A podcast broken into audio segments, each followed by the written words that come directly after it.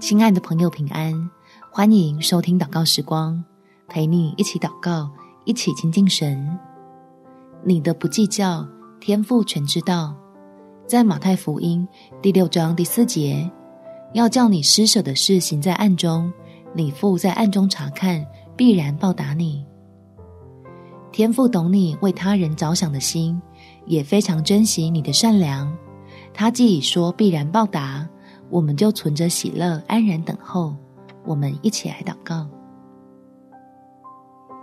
天父，求你来鉴察我的心，让我为爱付出的不算委屈。虽然多了一点忍耐，但更多的是从你来的期待。期待你在我的家中赐福，借着我浇灌进暑天的丰富，使平日累积的不满都被喜乐充满，与家人的相聚就温馨和睦。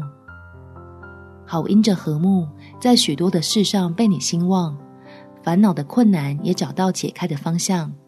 相信施恩的神必喜悦我甘心的摆上。